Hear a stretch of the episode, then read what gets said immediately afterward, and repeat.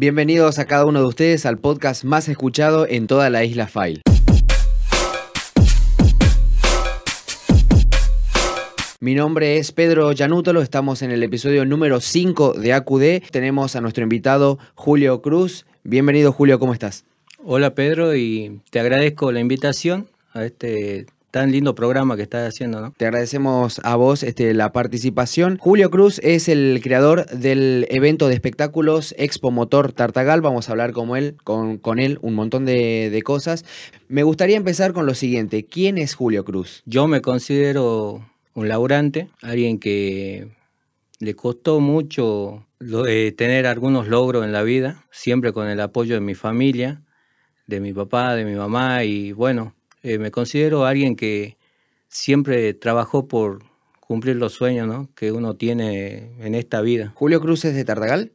No, Julio Cruz es de San Pedro, soy de San Pedro de Jujuy, me vine a los 10 años a Tartagal, eh, me considero una persona de Tartagal, me gusta la vida que tengo en Tartagal, la vida que tienen mis hermanos y mis viejos, mi mamá, y la verdad que que soy muy agradecido a la gente de Tartagal. ¿Tartagal te recibió de una buena forma o te costó hacerte de, un lugar en la ciudad? No, gracias a Dios, a toda mi familia eh, nos recibieron bien, todos mis hermanos trabajan, eh, o sea, pudimos progresar en lo que es la vida de, la familia, en todo, ¿no? En todo, gracias a Dios. Expo Motor es quizás uno de los, este, de los eventos eh, con los que más se te puede relacionar. ¿Qué significa Expo, Motor o qué es Expo Motor? Expo Motor es un sueño que tuve eh, de niño. No, no, por supuesto, no con ese nombre. Eh, es el gusto que yo tenía por los autos, más que nada los autos, que, y después, bueno, se sumaron las motos. Eh, algo que quizás de chico yo no, no, no podía ir a esos espectáculos porque era muy costoso, eh, algo que había varios espectáculos que desgraciadamente no podía ir por los costos que era ir a esos espectáculos. ¿no? Eh, Expo Motor fue creado para, para que sea accesible para todos, para que los chicos puedan cumplir el deseo y el sueño de, estar en un espectáculo de primer nivel. Yo que un chico salga del, del espectáculo con un sueño o, deseando o con la ambición de tener algo, eh, creo que es la única ganancia que tengo. ¿Expo Motor es el proyecto más grande que has tenido en tu vida? Fue un sueño que yo creí que iba a ser una sola vez. La verdad que, que se hizo algo muy grande para lo que es mi vida. Eh, gracias a Dios a la gente le gustó y bueno, y, y bueno, me da vergüenza decirlo, pero muchos me relacionan con, con, ese evento y me conocieron por ese evento, ¿no? Le tenés mucho aprecio por lo que me comentás. Sí, eh, la verdad que muy agradecido a lo que me dio Expo Motor, eh, me dio la satisfacción de que mi papá me vea teniendo un, un gran logro, recibiendo reconocimientos y, y él estar presente, él felicitarme eh, y bueno, lo que me queda es las lágrimas de él cuando le entregaba yo, cuando fue declarado de interés municipal, eh, diciéndome que estaba muy contento por lo que había llegado. ¿no? Me, me interesa ir al punto siguiente. ¿Qué te eh, ¿Dónde encontraste la motivación para llevar un evento de, esas de esa magnitud? La verdad que la, el evento se fue, gracias a Dios, se fue dando solo por el tema de que yo arranqué con la idea de hacer un encuentro de auto. Supuestamente iba a ser un encuentro de auto y, la motivación fue, mi hermano me ayudó a hacer unos videos, me hizo la carátula, de mala calidad, pero me ayudó.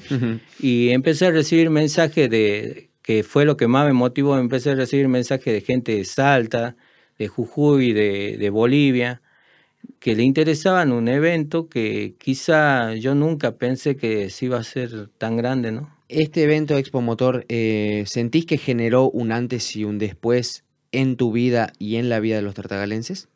Eh, en mi vida sí, en mi vida sí, yo la verdad que soy muy agradecido a la gente de Tartagal por la, respuesta que tuvo con el evento.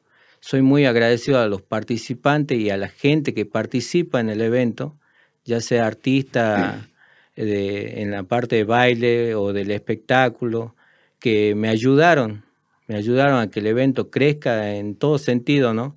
Eh, ya sea en la magnitud, en el alcance y en el nivel, donde la gente podía ir y ver diferentes tipos de espectáculos en un solo evento, ¿no?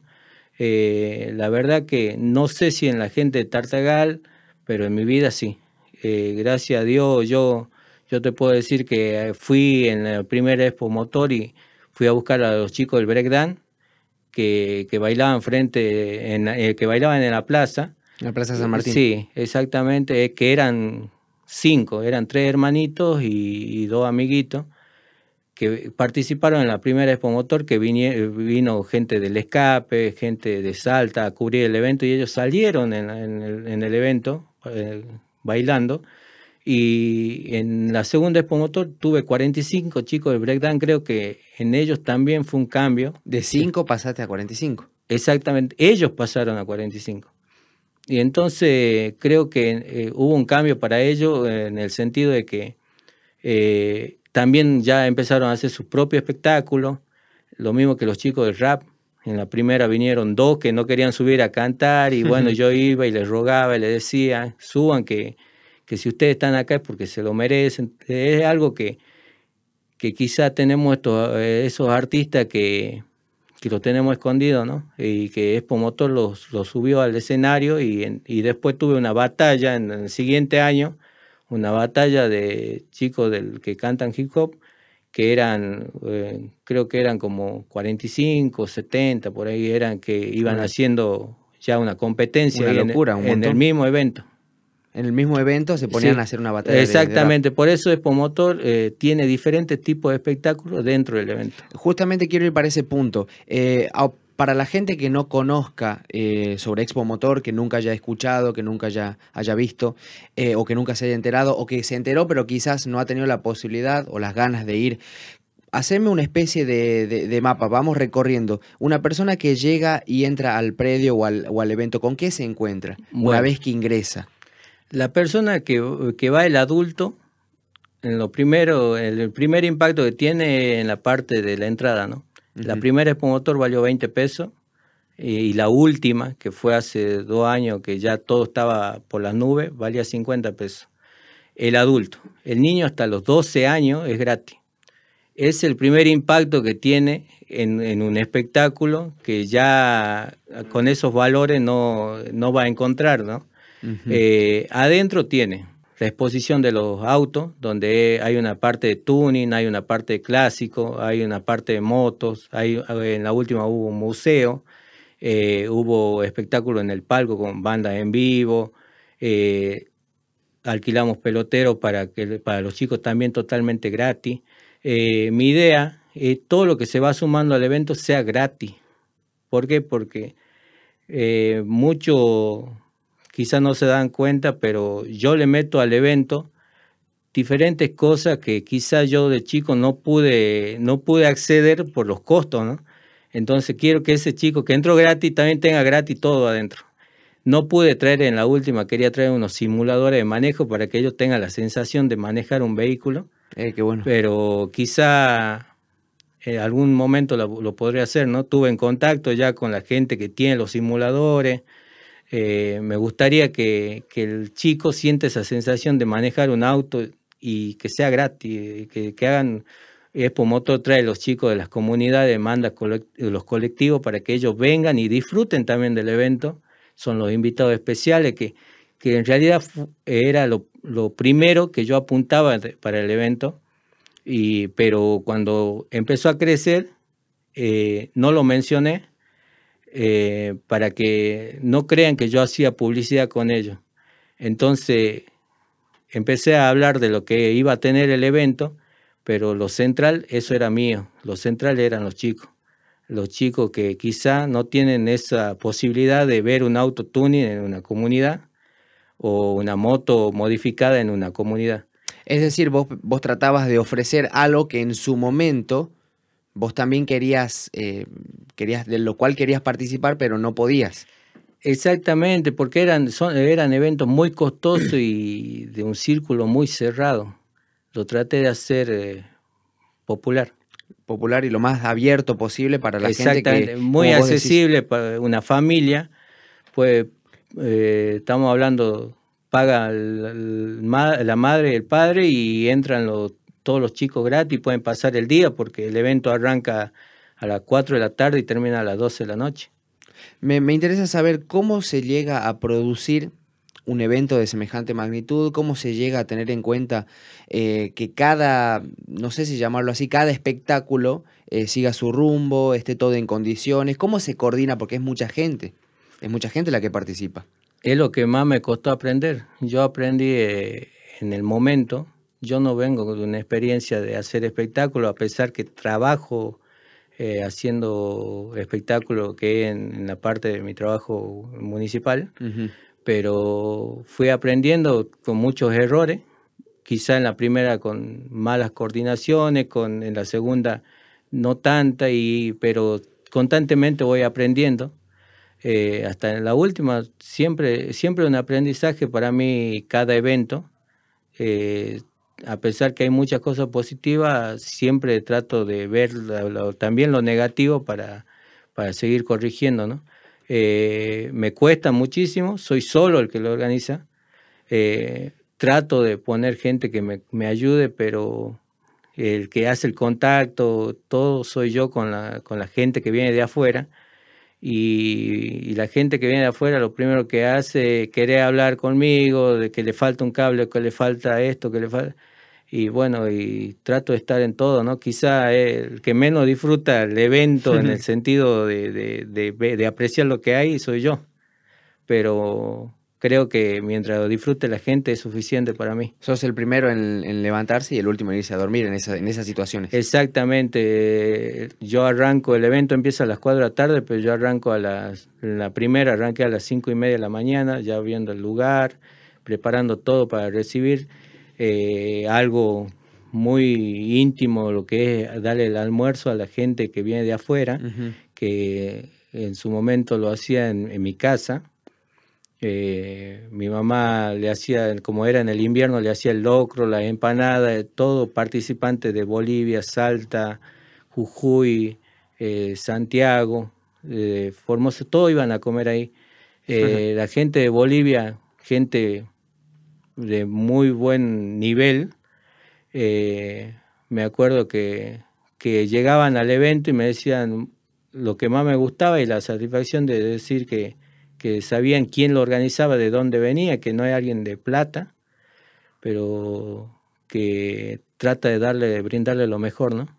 ¿Cómo se solventa algo de estas características? Porque yo me pongo a pensar lo que es darle la comida, el almuerzo a, la gente que venía de otros lugares, por ahí no sé si se encargaban del alojamiento, eh, guardar los vehículos, este, lo que viene a ser los gastos de sonido, eh, la misma gente que te acompañaba también. ¿Cómo, ¿Cómo, se solventa todo esto? Bueno, en la primera tuve muy poco sponsor y, y bueno, y, y yo justo había vendido un auto y saqué parte de la venta del auto y, hice el evento. Eh, la verdad que lo primero que hago, bueno, esto es, algo muy íntimo, digamos, en lo que es el evento. Agarro, yo hago una cantidad de entrada, un ejemplo, hago 100 entradas y yo sé que con 50 voy a recuperar lo que invertí y las otras 50 van a ser ganancias. Entonces yo agarro esas 50 para recuperar lo que invertí y le doy al, que está en la boletería. Eh, le, doy y le digo, si vos ah, ah, vendes esto, el tío puede hacer otra vez el evento porque es mi sobrino. Eh, si no lo vende, el tío se funde y no lo, puede hacer, no lo puede hacer más. Porque esto es así. Hubo una Expo Motor que justo me agarró en el tiempo de la lluvia mm. y y llovió hasta, la, hasta las 2 de la tarde. A la hora que arrancó el evento paró la lluvia y siguió después a la 1, creo, la llovina. Eh, yo creo que ese fue el único, la única vez que estuve diciendo o, que ya creía yo que el evento ese era el último porque no iba a poder responder a hacerlo otra vez, ¿no? Además es a la interperie. Exactamente, exactamente. Se te complicaba en ese sentido. Sí, exactamente, porque ese, en ese momento era en la técnica. La verdad que, que gracias a Dios, por eso siempre muy agradecido a la gente de Tartagal por responder al evento. Es un evento que, que gracias a Dios siempre metió más de 1.500 personas. Eh, pero uno dice, tanta gente, hiciste mucha plata, pero la entrada era muy accesible. Sí. Yo apuesto a la cantidad, al intercambio de público, por la cantidad de horas.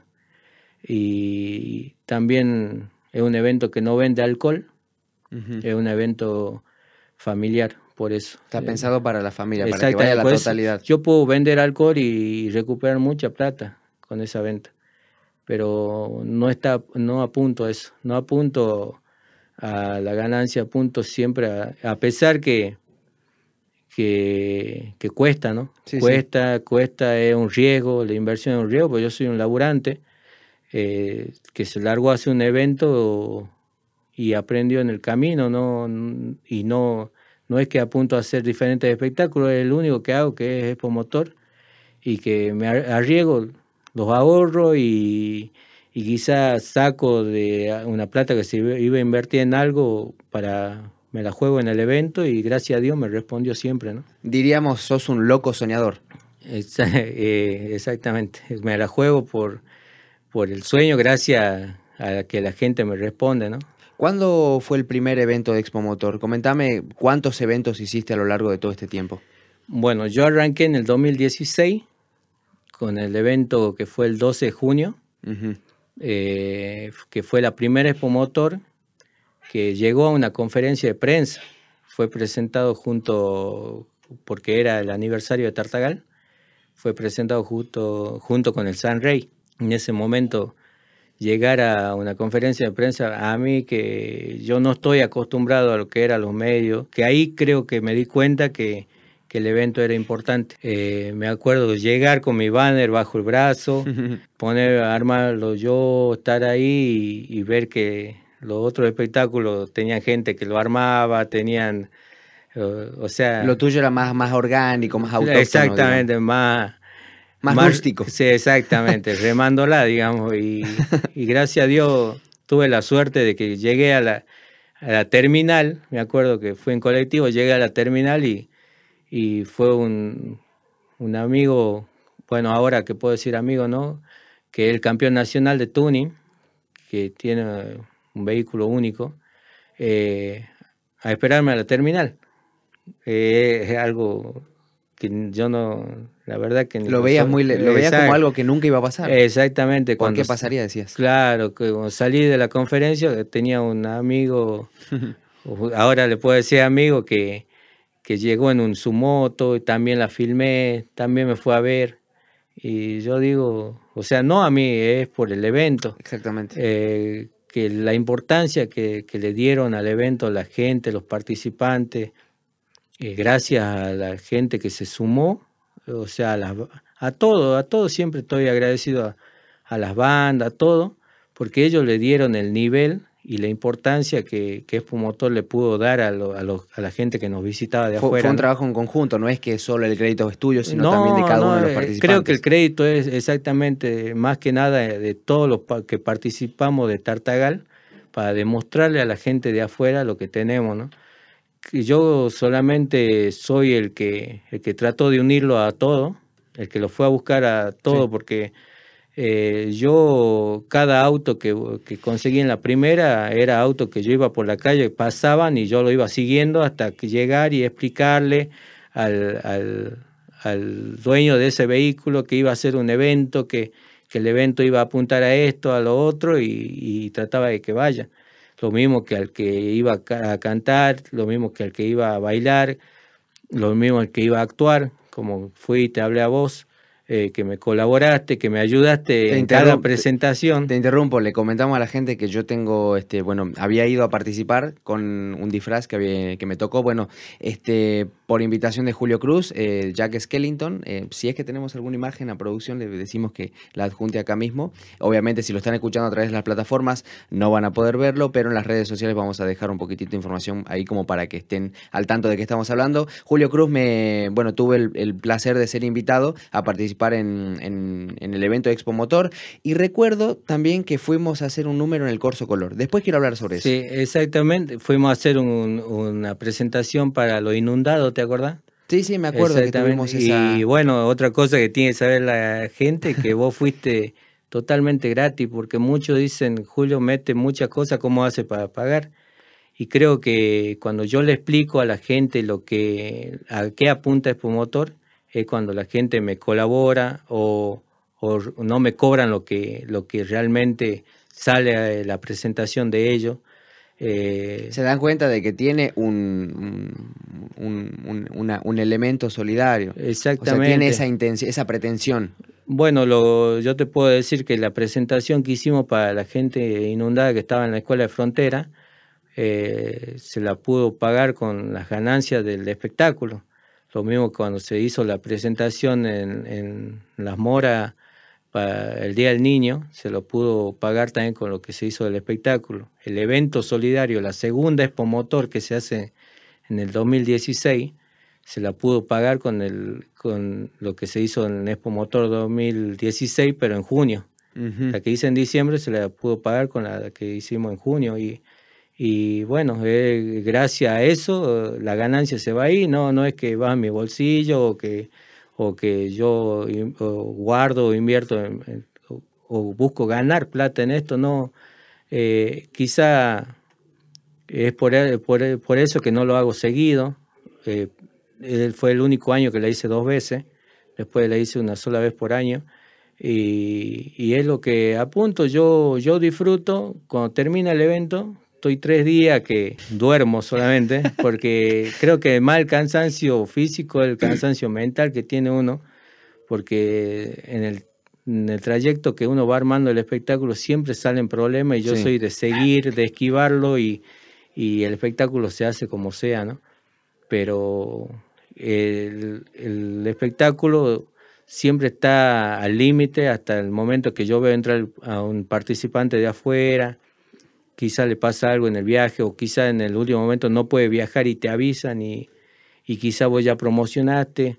Por eso hago que el participante que viene de afuera, él eh, me mande la promoción que va a estar en Expo Motor para que la gente que no crea que yo le miento. Claro. Cuando traje la Hammer de, de, Bolivia, de Tarija, era una Hammer que nunca anduvo por acá, que era una, algo tuneado, el increíble Hulk, me acuerdo.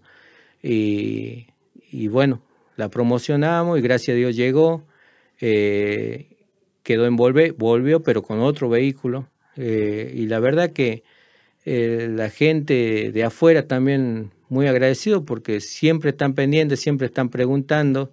Hasta ahora con esta pandemia siguen preguntando cuándo vamos a hacer algo y bueno, ojalá que pronto. ¿no? Expo Motores entonces un evento ya internacional. ¿Podríamos catalogarlo así? Eh, me da vergüenza decirlo eso porque en realidad nunca trato de que la gente crea que uno agranda el evento, ¿no? Pero creo que eh, yo iba a hacer una expo hasta hace poco de manera virtual y ya tenía participantes de México, Italia, de Brasil, eh, con videos que me mandaron, ¿no? Y ya para promocionar lo que iba a ser el evento de manera virtual y bueno, y quedó en stand-by, bueno, por problemas personales, ¿no? Eh, pero hasta ahora la gente de México me pregunta cuándo, ¿cuándo hacemos la expo.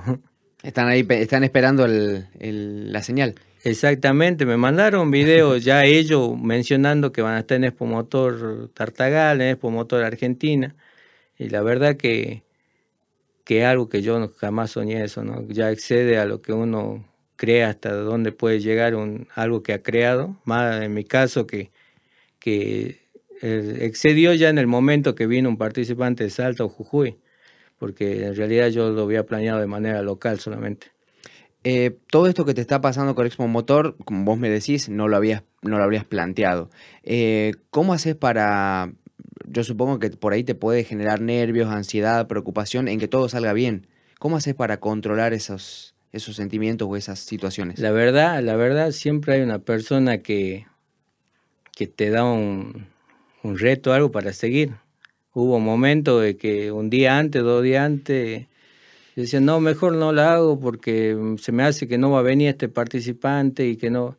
Y la verdad que siempre hay una palanca, ¿no? Que te da una mano, que te ayuda, que te motiva. Mi mamá es una, tenía dos pilares fundamentales y me queda uno para que el espectáculo se haya hecho la última vez. Fue alguien que me motivó para hacerlo, ¿no? Eh, porque en realidad mentalmente no estaba fuerte yo y ella me ayudó y, me motivó para hacerlo. Sos una persona que, bueno, eh, tengo entendido es bastante, no sé si familiera, pero sí es alguien que acompaña mucho a su familia y en esta entrevista nombraste varias veces a tus padres, a tus hermanos. Comentame, eh, ¿quién, ¿quién conforma tu familia? Bueno, ¿Quiénes conforman tu familia? mi familia, cuando estaba completa, era mi papá, mi mamá y somos cinco hermanos. Son tres mujeres y dos varones, yo soy el menor de todo. Y la verdad que, que son mi vida. Mi familia es mi vida. La- el ser el menor fui el que vio lo que quizá alguna, algunos percances que tuvieron mis hermanos, mis padres y en, su momento fui chico y bueno, en grande traté de, de, de poder ayudarlos, ¿no? Eh, a día de hoy, eh, tu familia, ¿quién es? ¿Se puede decir? Mi familia ahora estamos mi mamá Ujú. y eh, tengo dos hermanas mujeres y, y mi hermano. ¿Qué piensan todos ellos acerca de, de, de Expo Motor? O, o de vos incluso. Sí, eh, lo que pasa es que trato tanto con mi familia y, y a la gente cercana a mí que, que no hablen tanto de la Expo Motor porque me da vergüenza. Yo en realidad Vergüenza. eh, me, da, me siento incómodo cuando me dicen, ah, hiciste esto, o cuando incluso me invitan a una entrevista. eh, todavía mm, yo no, no es que todavía, yo no me considero que haya hecho algo de otro, de- que haya sobresalido, pero gracias, yo por los participantes que estuvieron ahí, todos, que integran Expo Motor, que gracias a ellos se hizo Expo Motor grande, eh, es por lo que yo salgo para hablar de ellos, ¿no? Para que la gente sepa, gracias a quién Expo Motor llegó a otros lados, llegó a, otra, a otras ciudades y llegó, gracias a Dios, a otros países, ¿no? Sé que la muerte te pegó muy de cerca. eh, me gustaría saber cómo haces para canalizar esa situación dolorosa, triste. ¿Cómo, cómo la canalizas?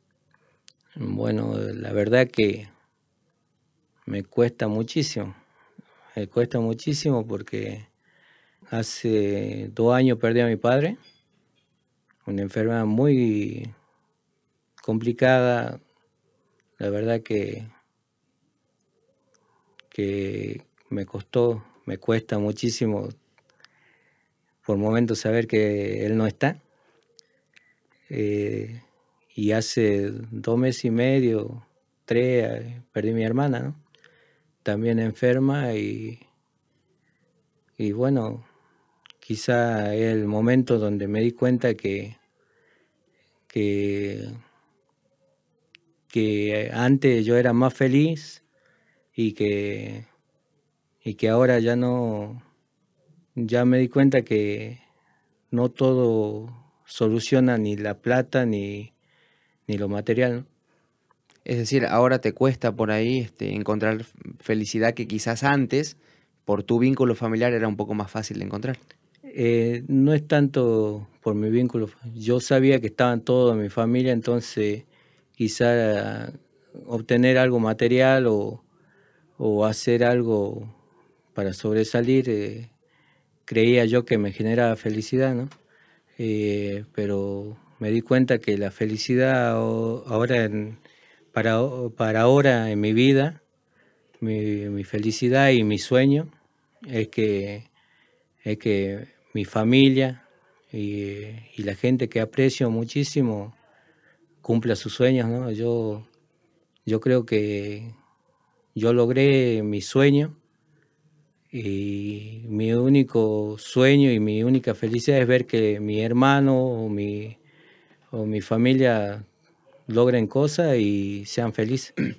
Si pudieses viajar al pasado, eh, ¿a qué momento, y, hacer algo, obviamente, hacer un cambio o incluso simplemente ver y recrear ese momento, ¿a cuál momento de tu vida te transportarías? y te puedo decir o bueno, no tiene que ser uno, alguno de los momentos. Y, me, iría todos los domingos que se juntaban todos en mi casa, eh, que estaba toda mi familia, cuñados, todo, porque mis cuñados no son personas extrañas, para mí son hermanos y hermanas. Entonces, creo que, que el único, los únicos momentos que yo quisiera volver a tener sería tener a toda mi familia completa, ¿no? Y estar con ellos y ya sea, como, como digo yo, eh, comiendo un, plato de guiso o, comiendo un asado, ¿no? ¿Eras de compartir mucho comidas con tu, con tu familia? Era mucho de compartir todo con ella. No solo comida, era todo era la felicidad de, comprar algo, un tele, o comprarse una radio, o no comprar nada, pero estar, ¿no? Eh, de, comer un pan casero o comer o, ir a una confitería, pero era estar. Creo que, que la felicidad, el recuerdo de la felicidad que tengo, ¿no? Me gustaría saber si has tenido más momentos felices que tristes o más momentos tristes que felices en toda tu vida? Yo creo que, gracias a Dios, tuve muchos momentos felices y quizás no me daba cuenta. Porque yo ahora me doy, con los recuerdos, me di, me di cuenta de los momentos que fui feliz. Fui feliz el día que, que mi papá me llevó, había cobrado y me acuerdo que me llevó en bicicleta eh, en ese tiempo a comprarme un auto, que, un autito que, que, mi mamá después lo retó, ¿viste? me compró un autito, me acuerdo, a pila, que mi mamá después lo retó porque la verdad que, que cuando vivíamos en San Pedro lo, la parte económica no era muy buena y, y él igual, igual y, y creo que lo único que quizá me arrepiento es de no haberlo disfrutado más o de, haber no, o de no haberlo demostrado más mi felicidad en eh, haber tenido esos presentes que mi papá o, que mi hermana también me ayudó muchísimo. Me, ayudó muchísimo en todo sentido, en lo que en grande. Eh, mi hermana era alguien que te puedo decir que en la última expo fue y me compró todos los trofeos y me los regaló. Y, quizá le tendría que haber demostrado más felicidad, aunque yo se lo demostrara, igual creo que, que tendría que haberle demostrado más a, ellos esa, esa felicidad del momento que tenía con ellos. ¿no? ¿Dónde se encuentran tus hermanos a día de hoy? Mi hermano, todos están acá en Tartagal. Todos están acá en Tartagal. Sí. ¿Convivís, te pasa el tiempo Exactamente, gracias a Dios. no se cambió eso. Todos los días los veo. Todos los días comparto con ellos un rato, una charla o un mensaje y, bueno, eh, y sí, creo que, que de mi parte siempre voy a estar con ellos. Lo único que tengo lejos es a mi sobrina, que está en Córdoba estudiando, que bueno, que todo, mis sobrinos también son parte de, parte fundamental de lo que forman la felicidad que tengo para seguir, ¿no? Si no tuvieses como proyecto Expomotor, digo como proyecto porque tuvo varios, varios eventos, varias participaciones, tiene una estética, tiene un, o sea, la gente escucha Expo Motor y ya sabe más o menos qué es lo que va a ver, qué es lo, con qué se puede sorprender. Eh, si no tuvieses eso como evento, este, ¿hoy Julio Cruz sería alguien distinto? No, yo creo que tampoco cambié en nada. Yo sigo siendo el laburante que fui siempre. Yo trabajo de, o sea, no porque mis padres me hayan mandado o algo, pero yo de, desde chico que siempre me gustó trabajar, eh, pero creo que seguiría haciendo lo que me gusta, pero quizá no tan visible, ¿no? Julio Cruz, me gustaría consultarte eh, tu mirada sobre las religiones, si crees en Dios, si practicas alguna religión. La verdad que que en el tema Dios yo trato, como le digo yo a todos, eh, me manejo directamente con Él, ¿no? No, necesito intermediario, trato de hablar con Él, eh, con esto que me pasó, la situación que viví de mi familia, eh, fue algo constantemente buscando consuelo ahí, pidiendo ayuda ahí, ¿no? Se podría decir que de alguna u otra forma la religión, eh, o hablar con Dios en todo caso, no necesariamente religión, te ayudó para sobrepasar tus situaciones de angustia. Yo creo que, que sí, y creo muchos momentos que recibí ayuda de Él, eh, porque vi respuestas en los pedidos que yo hacía, y a pesar que yo tengo mi madre y mis hermanos, que son, eh, ellos son evangelistas, eh, pero yo no puedo decir que soy evangelista porque yo no voy a ningún culto, no voy a ninguna iglesia, eh, pero creo en Dios, hablo con Él, le pido a Él, me enojo también con Él, creo que son situaciones que uno llega al límite y busca con quién enojarse y yo me enojaba con Él, pero también busqué consuelo en Él, ¿no? sos muy humano y muy, muy honesto con, con, él, por así decirlo. Exactamente, o sea, trato de, como te digo, hablar directamente con él, como yo digo, hablo directamente con el jefe. No, no necesito a alguien que sea intermediario mío. Perfecto. Me quedaron pendientes un par de, cuestiones, quizás no tan personales, más relacionadas con el, Julio Cruz, eh, cara visible de Expo Motor. Eh, me habías nombrado en su momento palabras como tuning. Em, me gustaría saber si hay categorías dentro de, esa pasión por, por, los fierros, ¿no? por los vehículos. Sí, el tuning en realidad, eh, que lo que es la competencia que hay en Expo Motor, que está en la categoría iniciados, que son los chicos que recién arrancan eh, con sus pequeñas modificaciones en, sus vehículos, ya sea moto o auto Está el avanzado, el extremo, que es el que ya tiene algo prácticamente totalmente modificado, ¿viste?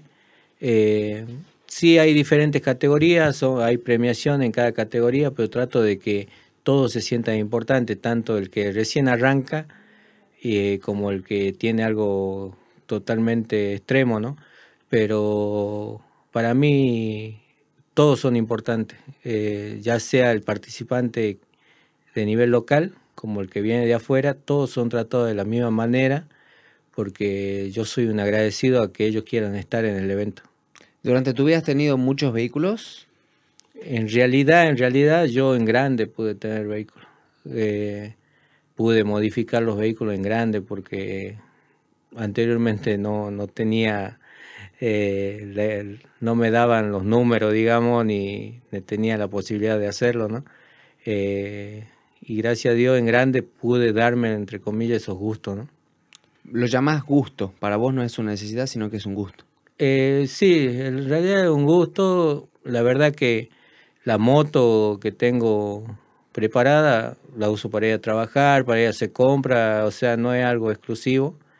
Para mí, a mí me tiene que servir para eso, lo mismo que el auto. El auto eh, puedo estar cargándole planta a mi mamá que se compró, puedo ir al súper O sea, no es algo exclusivo para, para lo que es exhibirlo, ¿no? Si tenés un, tu vehículo principal y yo te digo, elegí entre opción A u opción B, no puedes elegir mitad y mitad o un poco de cada uno.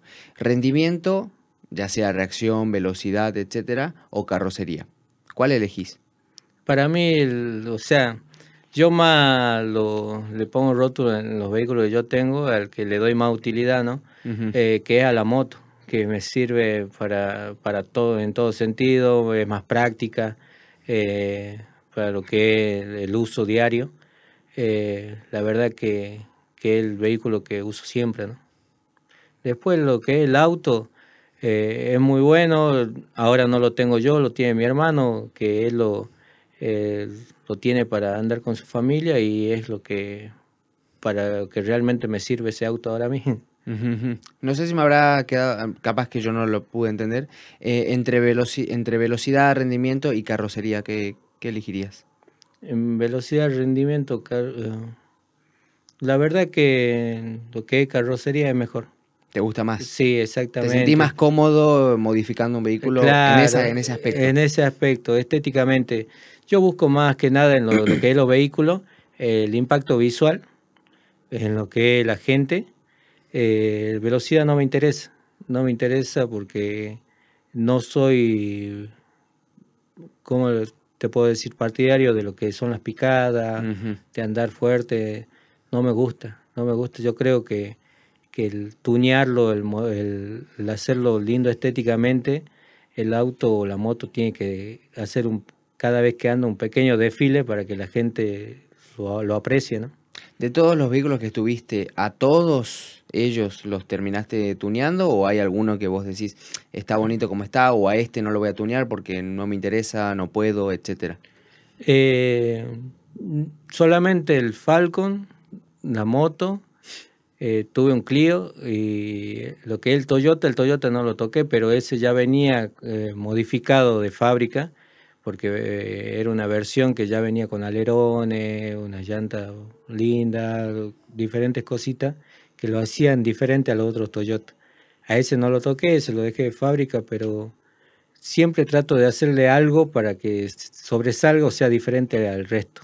¿Tenés alguna especie de criterios a la hora de decir, bueno, voy a comprar este vehículo o este modelo me gusta o voy a hacer esto y no esto? La verdad que lo, primero que me fijo cuando compro un vehículo eh, es la utilidad que le voy a dar, ¿no? Que me sirva para el uso diario.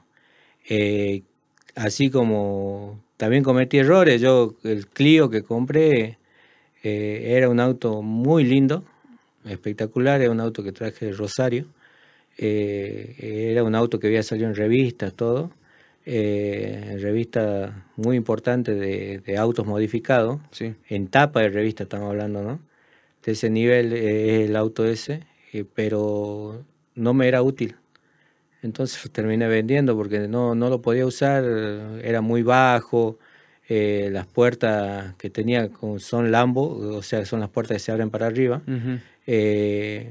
era incómodo ponerle para que suba a mi mamá, o sea, si no me, no, me sirve, eh, no le puedo dar la utilidad que yo quiero, el auto no me sirve a mí.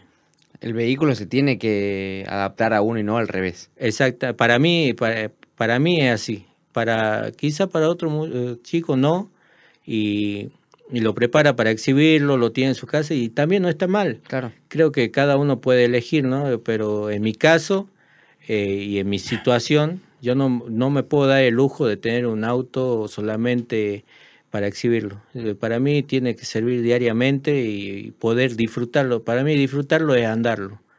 Eh, si no lo ando yo, lo anda mi familia. Eso es disfrutar para mí del auto.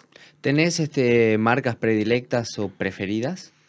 Eh, no, la verdad que no, porque por la situación que yo tuve como arranque, eh, creo que para lo que me da el bolsillo prefiero, eh, para mí eso era especial. Lo que yo podía comprar era especial, que así que eh, por supuesto que en calidad se va notando, depende de la marca, ¿no? Yo te puedo decir que, que el Falcon es un, excelente auto, es un auto que, que siempre me respondió La moto lo mismo, es una Honda, pero también le doy su crédito a los, a los vehículos que tuve anteriores, que quizás no eran de tan buen nivel, pero eh, me, rindieron, me rindieron y me sirvieron, los pude modificar y le pude dar, eh, eh, pudieron serme útil para el uso diario. Te voy a hacer una pregunta que mucha gente que conozca de, carrocería y, de, todo este ambiente va, va, a decir, y sí, obvio que sí, pero mm, corresponde preguntártelo, ¿es caro modificar un vehículo? Eh, sí, eh, la verdad que en el lugar que estamos, lo que es Tartagal, cuesta, cuesta conseguir las cosas, prácticamente todo es a pedido, eh, cuesta conseguir quien lo haga, quien adapte esa cosa, o quien, quien te adapte o quien te modifique algo, cuesta conseguirlo, cuesta que quede bien. Entonces, así como cuesta conseguir, también es muy costoso para que lo hagan, ¿no? Y si ya directamente estás en el nivel que puedes llevarlo a otro lado a, modificar, es por supuesto que es mucho más caro. Eh, cuando vos haces una modificación, este, ¿requiere un mantenimiento específico o, es el mismo mantenimiento que le harías a cualquier vehículo? No, no, por supuesto que ya al, ser una modificación tiene lo que te puedo decir, es algo adaptado. Entonces, eh, más que nada en el mantenimiento, en el cuidado, porque es algo que no es original del vehículo. Requiere entonces ser, requiere un grado de conocimiento, no lo puede hacer cualquiera. Exactamente. ¿Cómo adquiriste todo ese conocimiento para saber manejar? La verdad que fui aprendiendo, como lo hice eh, casi más de 20 años, solo mirando, ¿no? Porque no tenía ni, ni una bicicleta.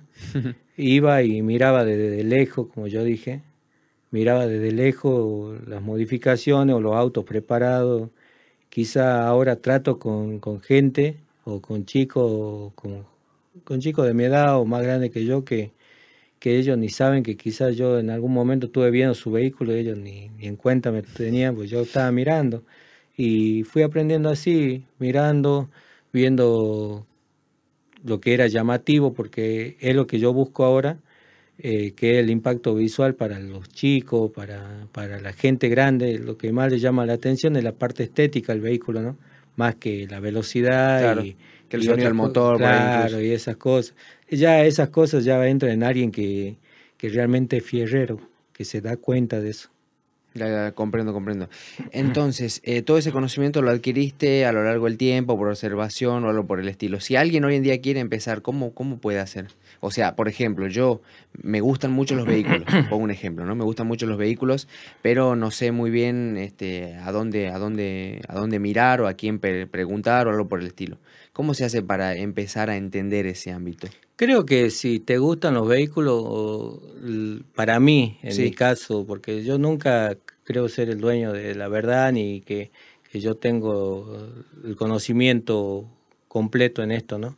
Eh, creo que lo mejor es, viendo las modificaciones de otros y tratando de no hacer lo mismo, solamente aprender y decir, bueno, él, lo hizo de este color y, y, puso una rueda grande, bueno, yo voy a poner una más chica y le voy a cambiar el color y, y hacerlo a gusto de uno. Yo eso es lo que hago en mi caso, eh, hago tan, tanto sean los dibujos que, que, hago hacer en los vehículos o los colores, trato de que sea algo que no, no se haya hecho antes. Trato de que sea único, en, por lo menos en lo que es en mi lugar, ¿no? en mi zona. Tratas de que sea auténtico, de que sea claro, exactamente, no, no que sea una copia de otro. Perfecto. ¿Algún modelo en particular del cual hayas quedado enamorado? ¿De los vehículos que tuve yo? De los vehículos que tuviste y de alguno que no hayas tenido y te gustaría tener. Y bueno, creo que ahí tengo un amigo, un gran amigo que, que tiene un auto que la verdad que es un sueño, que es Darío Guaymas, que él tiene un Toyota, que está totalmente, parece un, es un auto ah, japonés, eh, modificado al estilo japonés, viste, un auto que, que quizá uno te digo la verdad, la primera vez que lo vi, yo nunca pensé que iba a haber un auto así. Y, y la verdad que lo felicito, la verdad que se lo merece y, y es algo único ese auto, es algo que, que, hasta ahora cada vez que lo, lo veo, eh, algo que... Todas las veces que lo ves te sorprende. Yo creo que en el, país, en el país debe haber dos o tres autos de esos solamente, si, si es que no me estoy equivocando y es el único, ¿no? Ah, es un grado de exclusividad bastante alto. No, bastante, es un nivel muy alto, es de otro nivel, digamos. Es de otro nivel, ya, ya excede el tuning, porque es un auto de alta gama, de otro, de otro calibre ya. Comprendo, comprendo. Dejando de lado eso, eh, me queda claro más o menos cuáles son tus, tus, gustos, eh, qué tipo de, cosas buscas con los, con los vehículos. Siempre buscas el impacto visual. Exactamente. Creo que es lo que más sirve y es lo que más disfruta la gente, ¿no? De, de ver cosas únicas. Bien. En el aspecto político, que es un terreno en el que aquí en Acude siempre abordamos con cada uno de los invitados, siempre con la intención este, de que bueno, ellos, ellos cuenten quizás este, su mirada sobre la política, la situación en general, eh, si piensan que es eh, necesaria, valuable o algo por el estilo. Eh, ¿Sos una persona interesada en política o te mantienes al margen? Eh, me mantengo al margen de muchas cosas, pero sí hay, hay cosas que creo que le molestan, no tan solo a mí, a mucha gente. Yo lo viví en, con el tema de, mi familia eh, y algo que quizá uno también lo ve en la diaria, no hace falta ver las noticias para ver algunas cosas, eh, no digo tan solo la ciudad, ¿no? todo el país, que son el tema de, de los viejitos, de los jubilados, el tema de, porque tuve mi padre que era jubilado, tengo mi mamá que es jubilada. Son cosas que te tocaron de cerca. Sí, exactamente, el trato, más que nada los recursos que ellos tienen cuando enferman eh, y que son también de un extremo vamos al otro, que son los niños, que es el tema de, de las carencias, ¿no? Eh, que uno ve y yo más de cerca por cuando cada vez que hago el evento. Eh, creo que lo que más busco en el tema ese del evento es que en ese día ellos se sientan en una burbuja de que sueñen ese día por lo menos y, disfruten, ¿no? Porque la verdad que, que por mi trabajo recorro varios, varios lados y se ve las carencias y, y es lo que quizá uno a veces no entienda, ¿no? Pero desde tu lado igual, eh, como me decías, tratas de, ayudar, de ofrecer algo para, para la gente que a Exactamente, y creo que yo, en las cosas que yo pude hacer, y que a veces uno hace, eh, en eso no busco el crédito, ¿no? Eh, creo que, que eso es algo más que nada, lo tuvo muy personal para mí y que quede ahí. Eh, quizá en algún momento tuve que hacer resaltar algo porque o tuve un sponsor o alguna gente que me colaboró, ya sea gente particular, porque cuando se hizo un evento para las moras, que era, hubo una señora que donó libros, cosas para la biblioteca, eh, ahí tuve que hacerlo visible para agradecerle a esa persona, porque si era algo que yo lo hacía y yo podía cubrir todo, iba a ser el evento y, lo íbamos a disfrutar entre los chicos, nosotros, que fuimos ese día y nadie más, no hacía falta exponerlo, ¿no? Perfecto. Eh, no sos alguien que entonces busque siempre, de alguna u otra forma, lo vamos a decir de esa manera, farandulear. No sos alguien que busque cacarear. Eh, no, la verdad que creo que, que en sí no, más que nada me sentiría incómodo eh, que la gente se entere si, si, uno da una mano a otro, ¿no? Creo que, que muchas veces viví algunas situaciones que, que de, alguna carencia y, y, no tuve la posibilidad que alguien me dé una mano y no hace falta si yo voy y le puedo dar una mano a alguien de, de exhibirlo en todos lados, más que nada eh, exhibirlo eh, de manera personal, así, no, no me gusta eso, digamos. Eh, ¿Sos una persona que tenga, un, tenga un sentido de liderazgo? ¿Te sentís líder de tu proyecto o de cualquier equipo de trabajo que tengas?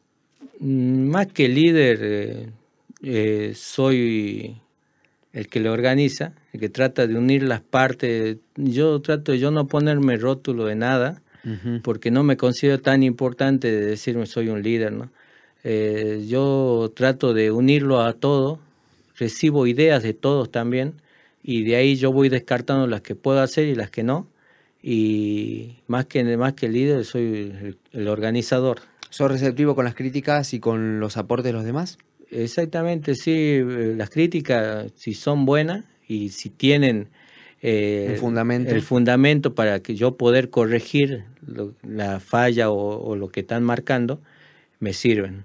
Pero ya cuando son algo más que nada en buscando dañar, digamos, o buscando el fracaso eh, de algo que quizá uno lo hace con la mejor intención y con un esfuerzo enorme, eh, y que hay mucha gente adentro, eh, esa la ignoro. No respondo, ¿no? Perfecto. ¿Sentís que sos una persona con un buen sentido de autocrítica? La verdad que, que siempre que termino un evento, eh, siempre quedo pensando, me falta hacer esto, o quizá a esta persona le tendría que haber dado más espacio, o, pero nunca decir esto no tendría que haberlo puesto. Eso no porque porque en realidad sería despreciar al, que estuvo en ese momento y cuando en realidad yo le estoy agradecido. Perfecto. Eh, la situación de la pandemia es otro tema que también es recurrente en ACUDE a la hora de consultarle a los invitados, ya quizás en la última parte, para que nos den este, su reflexión sobre qué ha significado la pandemia, si aprendieron, eh, si ganaron o, perdieron, o ambas cosas. Eh, ¿Cómo te trató la pandemia? ¿Cómo fue en tu situación?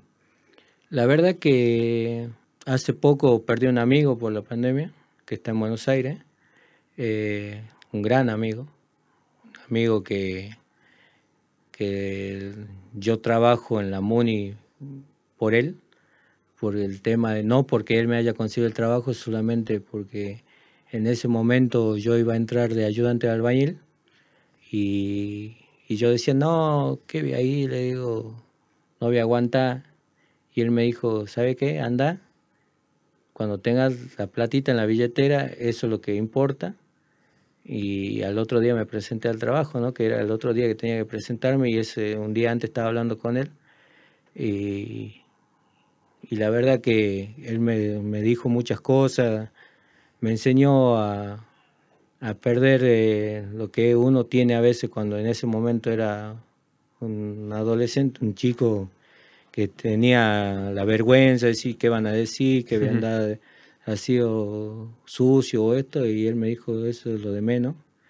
Y, y la verdad que, que me golpeó mucho de cerca porque a pesar que, que él no llevaba una buena vida cuando estaba acá, eh, en la parte de cuando él me tuvo que aconsejar, lo hizo de muy buena manera, con la experiencia que él tuvo de, haber cometido esos errores, ¿no? Y la verdad que, desgraciadamente se tuvo que ir, ¿no? La situación de la pandemia entonces te trajo un, episodio muy poco grato, como ha sido el fallecimiento de, un amigo. Eh, ¿Te ayudó en algo la pandemia en decir, bueno, hay nuevas formas de hacer cosas, eh, hay nuevas maneras o hay que descubrir las maneras de hacer algo?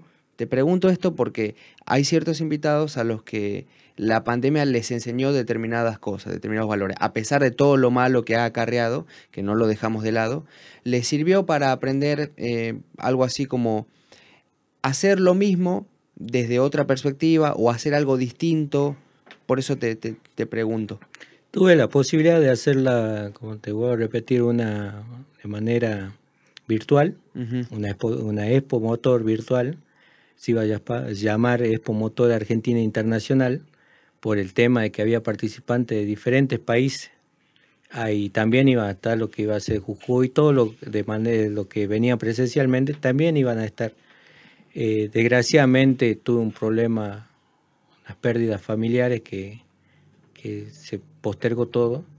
Eh, la verdad que si uno le busca la vuelta en lo que es evento, en mi caso, y la posibilidad que me da el evento, eh, de poderlo eh, adaptar a la situación, yo lo podía hacer. Yo lo podía hacer ¿Cómo? Aprendiendo también como cuando fue presencial, porque iba a ser de manera virtual, iba a tener que buscar profesionales que sepan lo que era transmisión en vivo, eh, lo que era producción audiovisual, manejo de cámara, iluminación, todo eso. Ya en mi idea estaba cada vehículo que entre en una plataforma para que la gente pueda votar con el me gusta, con el me encanta. Eh, eh, o sea, para que el participante de, de, otros países lo puedan ver. Era, era todo un, desafío. Exactamente, exactamente, era algo, algo nuevo, porque era abrir una ventana ya a otros países y mostrar eh, lo mejor, que, que, yo digo siempre lo mejor eh, que tenemos acá en Tartagal y, y, que nosotros también tenemos el nivel como para hacer algo de ese, de ese calibre, digamos para que la gente disfrute. Ya también iba a ser de manera virtual para el público. Eh, y más que nada me importaba que haya artistas, así como hubo en el evento presencial, bailarines o otros artistas que salgan en la transmisión para que esos países también vean los artistas que tenemos. Y bueno, lo podía adaptar yo al evento, a lo que era la situación de esta pandemia que vivimos, ¿no? Estamos ya llegando a la última parte de este podcast, de este episodio número 5. A cada uno de ustedes que están ahí viendo a través de las plataformas, en su celular, en la computadora, en televisor, donde a ustedes les guste. Eh, bueno, les decimos que ya vamos a llegar a la última parte. Julio, me gustaría eh, hacerte una última pregunta, o son dos preguntas eh, en la medida de lo posible. Es como loco soñador que te había catalogado a, la mitad de la entrevista, ¿qué, le, ¿qué mensaje le darías a la gente de Tartagal, o no necesariamente de Tartagal, que tiene un sueño, una meta? Y me gustaría que me digas cómo sigue tu vida después de todos esos episodios muy lindos y también muy trágicos que has tenido. Y bueno, yo la verdad que no me considero para darle consejo a nadie, pero sí le digo a los chicos que tienen sueño, que, creen que, que, no van a tener la posibilidad de, llegar o tener algo que ellos quieren o que ellos anhelan, que, que se puede, se puede porque eh, siempre y cuando uno trabaje para llegar a tenerlo, eh, quizá demore más tiempo que otra gente, pero llega llega el momento en el que uno puede, tiene la posibilidad de, cumplir ese sueño, quizá en el momento menos esperado y quizá eh, ni ellos, como en mi caso, iban a, eh, en mi caso yo jamás soñé poder tener una moto, un auto. Eh, yo trabajo desde, desde chico, te voy a repetir, porque eh, me gustaba, me gustaba tener mi plata, vendí lata, eh, abrí puertas eh, de los supermercados, no porque mis padres me mandaban, solamente porque a mí me gustaba, me gustaba tener lo mío, me gustaba poder yo, mi sueño, mi primer sueño era comprarle cosas a mi mami, eh, entonces, ¿qué hacía yo? Salía de la escuela, me abría un par de puertas, me daban mi propina y iba y le compraba a mi madre una planta o un monedero. Y, es, y así fui yo cada vez eh, soñando más, soñando más. Siempre el sueño creo que es lo que te motiva a trabajar para que poder lograrlo.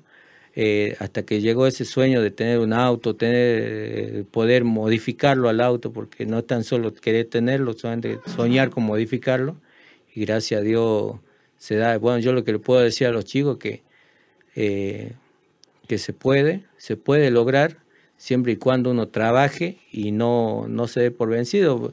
Lo que tenemos, lo que tenemos nosotros, digo, las personas es la, la ansiedad de siempre querer todo ya. y eso quizá es lo que desanima a veces, ¿no? Y, bueno, a mí me llevó prácticamente casi 24 años poder tener mi primer auto, ¿no? 24 años para tener un vehículo. Para poder tener un, auto. Eh, porque antes era imposible y quizá lo veía muy lejano. Con respecto a discusiones eh, que hay alrededor de las mujeres promotoras, si está bien o no tener mujeres por ahí, qué sé yo, con, con determinada ropa un poco más exuberante, un poco más descubierta o algo por el estilo, eh, ¿qué opinión te merece ese tipo de cosas? Esa gente que por ahí se opone al hecho de que supuestamente las mujeres puestas en, en determinados espacios se ven sexualizadas o algo por el estilo. Mira, la verdad que, que las promotoras que yo tengo en lo que es el evento eh, son todas amigas y, están vestidas acorde a como es el evento que es familiar.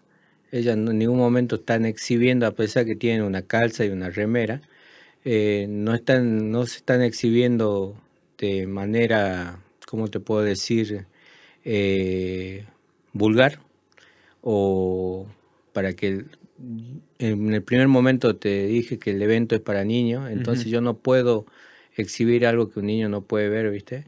Entonces las chicas están vestidas acorde al evento, más que nada son, eh, son amigas que ellas mismas se suman al evento y, y hay algo que, que, cuando hago el evento me prácticamente no, no hago, que es decirle no a, a a la gente, ya sea a los participantes, a los que quieren actuar, los que quieren estar en lo que es el evento, a ninguno le digo no, y entonces no me creo con el derecho de decirle a las chicas, no, no quiero que estén por este tema. Si todo suma y si ellas les gusta y disfrutan de hacerlo, eh, aunque yo le, cada una recibe su, su plata, ¿no? Pero si les gusta, que lo disfruten también. Tampoco le pido cosas raras que, que son solamente si alguien quiere sacarse una foto, se saca y nada más. Ella, ellas saben que si alguien le falta el respeto, me lo dicen y es expulsado en el momento del evento. Ya no me importa en ese sentido, no me importa si, si viene de la otra punta del país o, o si es alguien exclusivo que ha venido al evento. Si falta el respeto, se va. Ellas saben que lo primero que hago es, es que se mantenga el respeto con ellas, ¿no? Cuidas a tu gente, cuidas a tu equipo de trabajo. Exactamente, creo que, si yo hago eso, también ellos siempre van a querer estar y participar de lo que es el evento y son los que hacen que el evento crezca, ¿no? ¿Promotores varones tenés en el evento? No, tengo ayudantes, eh, son los que siempre están, que el, el mismo equipo de trabajo que está que, trae, que, trae, que son amigos, que están conmigo y que son los que prácticamente me ayudan desde el 2016, son los con los que se creó el nombre, son los que han sido los primeros que han opinado del logo, los primeros que han opinado de cada cosa que se hizo de Expo Motor, que son las remeras, las gorras. Eh, es un grupo que tengo de amigos que, que la verdad que son de fierro, son de fierro todo porque son los que me, hacen que, que haya cosas que yo ya sé que me olvido porque lo hacen ellos, ¿no? Y son los que cuidan ah, o me están diciendo pasa esto en tal lado o hay que hacer esto, fíjate esto y, y bueno, son la verdad que estoy muy agradecido al equipo que tengo, a los amigos que tengo, que son, se hacen llamar la banda Flash, que así que la verdad que que muy agradecido a ellos. Un saludo a la, banda Flash. Eh, no, un saludo y, la verdad le doy gracias, ¿no? Que, me facilitan hacer muchas cosas y muchas locuras que se me ocurren a mí, que ellos la arman. Ellos son los que arman los estanes, son los que hacen que este auto llegue bien, que este auto baje bien de tal vereda o que están en esos detalles, están ellos y como sea, hacen que se pueda hacer algunas cosas que parecen que, son imposibles, ¿no? ¿Hijos tenés? Bueno, esto es algo que la verdad que la primera vez que lo voy a decir, eh, hijos de sangre no tengo, pero Dios me regaló la, suerte de, conocer a mi hija cuando ella tenía cuatro meses eh, y, y, tengo la suerte que, y la felicidad que, que mi papá la pudo conocer y, que ya ella ahora tiene seis años y tengo la suerte que, que él se fue sabiendo que, que había una cruz más, porque está reconocida. Y, y gracias a Dios, doy gracias a Dios que, que ella está en mi vida. Tengo y que es la sonrisa y, la felicidad de que cada vez que la veo, eh, creo que en ese momento se acaban los problemas y se y, dejo en ese momento quizá alguna amargura en otra parte. Eh, tengo, digamos, dos hijos postizos que, que tengo uno que lo crié desde que él tenía 8 años, ahora ya tiene 18. Eh, y tengo el otro que es más grande. Eh, no son mi hijo, no tienen mi apellido, pero me respetan. Eh, y la verdad que ellos saben que si en algún momento tienen algún problema o necesitan algo, Julio lo le va a responder como sea. Eh, y mucho más si es cuidarlos, ¿no? Eh, tengo la suerte de, haberlos conocido y, la fortuna de haber encontrado a mi hija.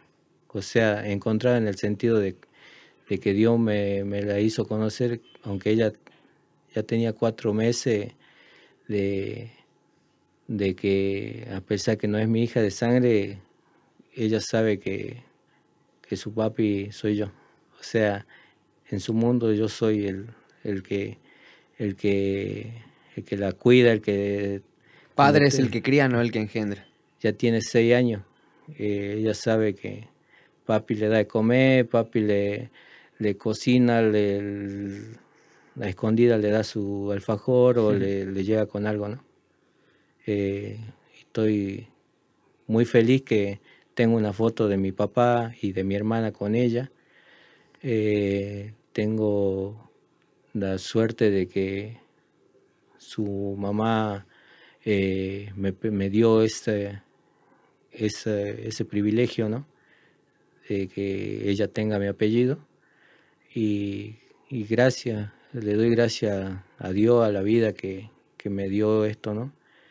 Que que me siento afortunado, me siento afortunado y, y la verdad que también le doy muy, le agradezco, le voy a agradecer eternamente a mi familia, a mi madre, a mis hermanos que, que la consideran como una cruz más y que el trato es así como de todos mis sobrinos. Ellos son también parte fundamental lo que aprendí con ellos a ser papá con mis sobrinos, porque con todo en un momento fui, digamos, el que participó en la crianza y, para ellos es su prima. Y eso siempre voy a estar agradecido a mi familia, a Dios y a la vida. Qué fuerte y qué emocionante conocer esa faceta, esa faceta tuya de tu parte. Este, una, otra cuestión que quizás no tiene nada que ver con, la que estamos hablando, la familia o esta parte más eh, eh, emotiva, es preguntarte por qué durante toda esta entrevista utilizaste los anteojos. Anteojos o lentes. La verdad que en todas las entrevistas uso anteojos porque eh, en realidad soy muy vergonzoso. la verdad que me pongo nervioso. Y, me di cuenta que al ponerme anteojos desde la primera vez que salí en el 2016 con lo que es la Expo Motor, eh, eh, creo que, me dio un poquito más de tranquilidad. Es como que, que me siento más relajado, como que me siento más eh, con la posibilidad de poder hablar ante una cámara, porque yo no, yo soy alguien que jamás pensó que iba estar frente a una cámara. Entonces, es como te puedo decir, lo único que me da tranquilidad es que a, poder yo establecer una conversación frente a una cámara y, y poderte hablar correctamente y poder eh, establecer un diálogo sin, sin ponerme nervioso, sin ponerme intranquilo, sin sentirme incómodo, que creo que sería algo que, no, no, serviría porque lo, mi incomodidad me lleva hasta ponerme mudo. Y entonces los anteojos es lo que me ayuda a, que, a que yo pueda estar tranquilo, no, no tan solo en esto, en lo que es en, las cámaras, en, en otros lados también, en otras situaciones también. La verdad que, que la gente a veces cree que yo soy el loquito que cuando está nublado anda con anteojos, pero si cuando me vean con anteojos es porque voy a algún lado donde me voy a sentir incómodo y, me pongo los anteojos, digamos, que es lo que es como algo que me da tranquilidad. Y, y o voy estar frente a una persona que me va a poner incómodo, entonces me pongo los anteojos y, y, ya creo que, que cambio. Cambio es como un pequeño personaje que creo yo en mi cabeza que, me da esa posibilidad de poder estar más relajado, ¿no? Respecto a los autos eléctricos, a toda esta nueva, no sé si llamarla nueva generación de vehículos, ¿no? Eh, ¿Tenés alguna opinión al respecto? Creo que para mí, ¿no? Para mi humilde opinión, se, se pierde la emoción. Yo, cuando era chico, adolescente y quería aprender a manejar, quería sentir la emoción de, meter los cambios, de, todo, ¿viste? De aprender todo, estacionar, aprender a, o sea, sentir eh, esa adrenalina que es manejar para mí en ese momento, al no tener vehículo, al no saber, eh, quería, eh, y creo que toda esta tecnología que, que ya el auto estaciona solo, que el, el auto viene caja automática, que ya no tiene que poner el embrague y ve en qué momento meter los cambios. Creo que ahí ya se está perdiendo la emoción, en mi, es mi opinión en, mi caso, que es perder la emoción de lo que es manejar, ¿no? Ahí están entonces las palabras de Julio Cruz. A cada uno de ustedes les decimos muchísimas gracias por acompañarnos. Julio Cruz, muchísimas gracias por venir a ACUDE. No, le agradezco, te agradezco a vos, te agradezco a todo tu equipo que son grandes amigos míos. Eh, la verdad que eh, la primera vez que salgo a hablar después de, dos años de que no se hace la expo, eh, quizá no me considero tan importante como para tener este lugar que me estás dando y te agradezco. Eh, y agradecerle, déjame agregar que le agradezco a la gente de Tartagal por haber eh, ayudado a que Expo Motor crezca y, se haga conocer. ¿no? ¿Te gusta el colorcito nuevo de la tela? Sí, pero también me sacaste barba, Se me pasó un poco la, la magia de la edición. en fin, quiero saber lo siguiente. En situaciones negativas, eh, pues, podríamos decir, donde no sabes a quién recurrir. Eh, valga la redundancia, ¿recurrís a alguien en particular? Eh, ¿Tenés a alguien que es esa persona o esas personas que te inspiran y te dan la energía para seguir? La verdad que tengo la suerte, tengo la suerte de tener una persona que, que cuando yo quiero estar mal o bajonearme porque las cosas no salen, no tan solo en, el evento, también en mi vida, eh, ella me levanta. Ella me levanta, me, me, motiva, eh, hace que encuentre fuerza donde no la hay. En realidad, en todo, ¿no? No tan solo en el evento, en la vida, eh, porque me enseñó muchas cosas en los años que las, que las conozco y, y la verdad que doy gracias doy gracias a Dios de haberla conocido, de conocerla, de tenerla, que, es mi pareja Maggie Coronel.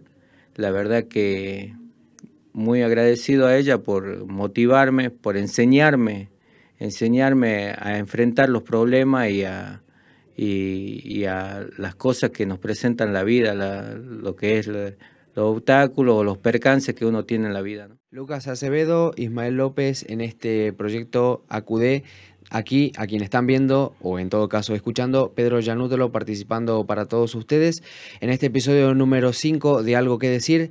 Gente querida, no me quiero ir sin decirle a cada uno de ustedes que por favor le den me gusta en caso de que estén viendo en Facebook, que se suscriban al canal, que activen la campanita para recibir la notificación de todos los videos que vamos a estar subiendo y cada una de esas cosas. También nos siguen en las plataformas, en las redes sociales y eso sí, hemos llegado al final, así que no queda más para decirles que muchas gracias por acompañarnos. Les decimos, tenemos eh, contenido en todas las redes sociales, así que los invitamos a seguir al enlace encapsulador que tenemos y ahí van a ver en dónde tenemos presencia, en Facebook, YouTube y en todas las plataformas de streaming para escuchar este, este querido podcast.